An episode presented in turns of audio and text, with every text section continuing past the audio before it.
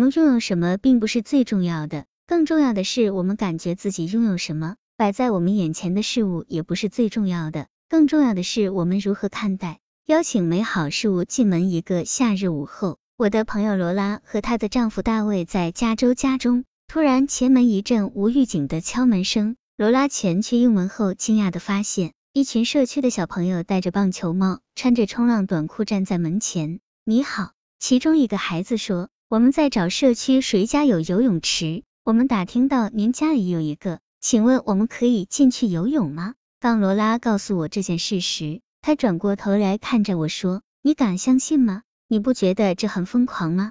是呀，非常。我说，但其实我正悄悄移到椅子的边缘，因为这个故事的发展可以很两面，而且我也不确定他话中所说的是好的疯狂还是坏的疯狂，所以我得问个清楚。你让他们进来了吗？你说什么？他不可置信的看着我说：“我当然让他们进来了。”他对这群孩子的勇气与魄力印象深刻，于是他取得孩子们家长的同意。接下来的几个小时，孩子们在泳池里玩炸弹游戏，他也一路陪着他们欢笑。快乐的生活没有期限，什么时候开始都不嫌晚，因为我们用不着大刀阔斧调整生活来让自己觉得拥有一个较好的人生。其实。一些细微事物才是影响我们感觉的关键。快乐是你面前一而再、再而三出现的选项。从现在开始，把你希望享受的开心活动放到待办清单的最前面，将自己的快乐视为优先事项。打开门，邀请所有的好事进门。就算是周一，活力也要 UP，UP 张开双眼与双臂探险，你会发现生活处处充满乐趣。用非惯用手刷牙，小小欺骗一下你的新刺激感应神经元，这些神经元只对新刺激有所反应。透过改变每天的例行动作来活络你的神经。跳舞，手脚不协调也没关系，跳舞好比培根，怎样都好，差不到哪里去。享受跳舞当下的感觉，让动感传遍身体，抛下束缚，随节奏摇摆。现在就来跳舞吧！山式站立，用瑜伽的山式站立。稳稳踏在地上，双脚并拢，双脚拇指并排，脚跟分开，肩膀往后挺，头直直抬起来，两手自然放在身旁，手掌朝向前方，闭上眼睛深呼吸，把重量平均分配到足上三点，脚拇指、小脚趾与脚跟，感觉身体的重量，感觉平衡，感觉稳力，感觉与世界相融。大笑直到站不直，尿裤子，擦眼泪。捧肚子笑对你绝对有好处。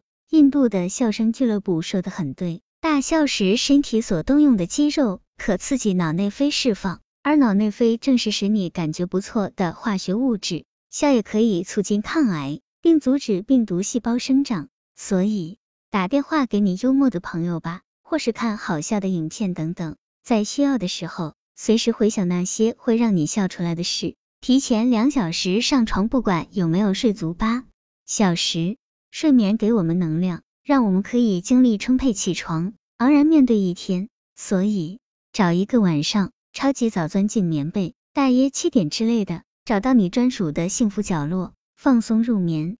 隔天一定有力气让工作进度大跃进。练习四秒钟感谢法，当某个动作涉及越多感官时，我们的记忆也会越深刻。这就是为什么学习语言最有效的方式是同时练习听与说或听与读。同样的，我们表达感谢时应尽量运用多种感官，环顾房内四周，找个令你感谢的事物，好好的抚摸它，再利用四秒钟专注而大声的说出你的谢意。你会发现，周遭尽是为生活增添丰富色彩的人和事物，像是带来光亮的灯具，呈现美的艺术作品。以及对你付出爱的家人，给你的生活创造惊奇，在每个愉悦时刻唤醒你对美丽事物的感受。拿出地图，直到哪就去哪，在一成不变的生活里来趟小旅行，闯进地图里的某个角落，看看那里有什么。到城市的另一端，造访一家最窄小的餐馆，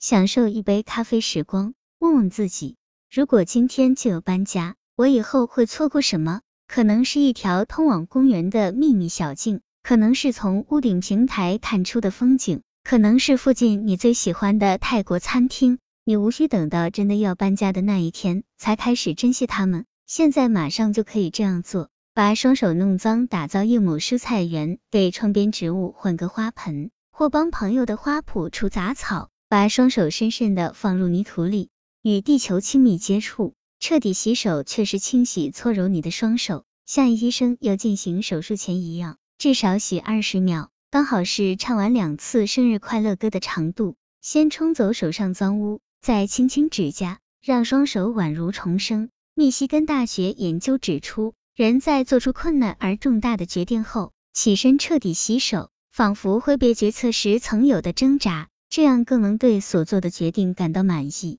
聪明选择飞机座位，我有个充满惊叹的飞行经验，位置正好面对日落，有整整三小时的时间欣赏光影变化。下次搭飞机时，你也仔细挑选座位，选个位置可以向下鸟瞰，欣赏海岸线或是一睹落基山脉的壮丽。日常通勤途中，你也选择公交车、火车的靠窗座位，或者平日开车时挑一条。景色最优美的路径，